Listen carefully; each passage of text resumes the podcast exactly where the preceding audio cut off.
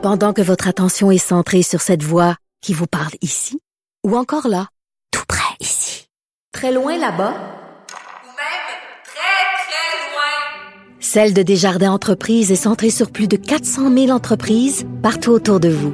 Depuis plus de 120 ans, nos équipes dédiées accompagnent les entrepreneurs d'ici à chaque étape pour qu'ils puissent rester centrés sur ce qui compte, la croissance de leur entreprise.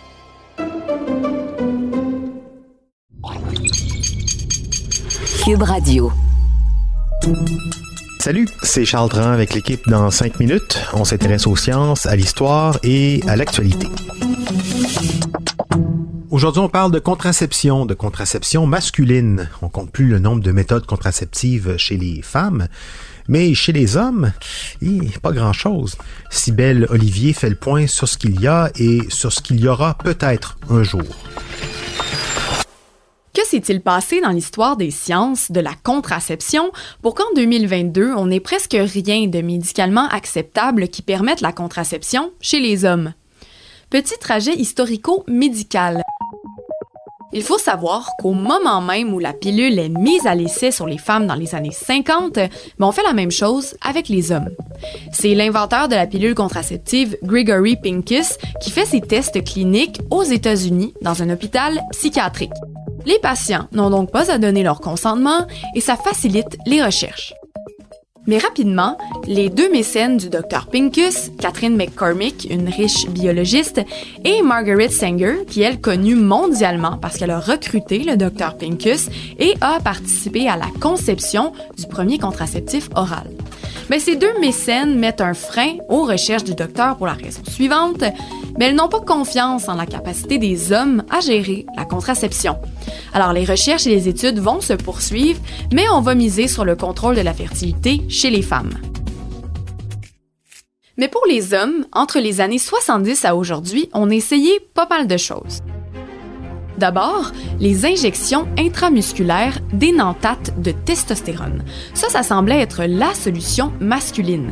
Alors simplement, elles agissent comme la pilule contraceptive chez les femmes, elles réduisent ou arrêtent la production de sperme et elles ont des effets secondaires similaires. Dans les années 90, on se rend compte que son efficacité est aussi élevée que celle de la contraception féminine. Bingo? Pas vraiment. Premièrement, pour que ça fonctionne, il faut s'injecter à chaque semaine, se rendre fréquemment à l'hôpital pour des spermogrammes et on doit attendre au moins trois mois avant que son utilisation soit vraiment efficace. L'autre problème, c'est que c'est une méthode qui ne peut être utilisée que sur une période maximale de 18 mois selon les recommandations de l'OMS. Alors aujourd'hui, des études à plus long terme sont nécessaires pour connaître les impacts à long terme sur la santé, mais je ne vous apprends rien en vous disant que les compagnies pharmaceutiques ne sont pas très intéressées à investir dans un marché masculin, puisque chez les femmes, c'est déjà pas mal lucratif. Alors on ne peut pas vraiment compter sur cette technologie médicale comme une réelle solution pour des raisons pratiques évidentes. Alors, voici celles qui sont utilisées aujourd'hui et qui sont approuvées par l'OMS. Il y en a quatre. La première, la plus efficace jusqu'à la preuve du contraire, l'abstinence. Ensuite, la seconde, le coït interrompu, qui lui est beaucoup plus risqué. La troisième, vous l'aurez deviné, c'est le condom. Et finalement, la quatrième, plus drastique, c'est la vasectomie. Elle est réversible, mais le faire, c'est complexe, c'est coûteux et on ne garantit pas que tout revienne comme avant. Mais d'autres technologies qui ne sont pas approuvées par l'Organisation mondiale de la santé, mais qui semblent faire leurs preuves existent. D'abord, la contraception thermique. Les sous-vêtements chauffants, mais surtout les anneaux chauffants. Ils sont placés à la base du pénis pour augmenter la température des testicules et ensuite freiner la production de spermatozoïdes. Et pour ça, les études sont encourageantes. L'anneau serait tout aussi efficace que les méthodes de contraception féminines. Mais pour les personnes ayant un pénis et voulant l'utiliser, des petites contraintes encore là s'imposent. Il faut les porter 15 à 18 heures par jour et on recommande une utilisation entre 3 et 6 mois avant que ça devienne efficace. Autre hic, on ne peut pas porter l'anneau plus de 4 ans parce qu'on ne sait toujours pas si la production de spermatozoïdes peut reprendre au-delà de cette période.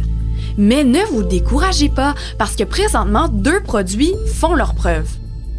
D'abord, le vasalgel, un gel non toxique à base de polymère qui est injecté dans le canal déférent et obstrue le passage du sperme. Pour inverser le processus, eh bien, on fait une deuxième injection qui vient casser le colmatage. D'ailleurs, en Inde, la procédure est en fin d'essai clinique de phase 3 et pourrait être bientôt mise sur le marché. Ici, on est loin du compte, mais nos yeux sont rivés sur la fameuse pilule masculine. L'équipe de l'endocrinologue Stephanie Page travaille à créer la fameuse pilule paritaire. Mais patience, on nous parle de 10 ans d'attente encore. Mais est-ce qu'en 2032, les personnes avec un utérus auront plus confiance envers les hommes? À suivre. Oui, au moins la vasectomie euh, ne laisse pas de place à l'oubli, ça fonctionne euh, et c'est tout. Sauf que c'est moins flexible que la pilule et même que le stérilet. Je retiens tout de même le vasagel pour ceux pour qui la vasectomie est peut-être trop définitive comme solution. Merci, Sybelle Olivier. C'était en cinq minutes.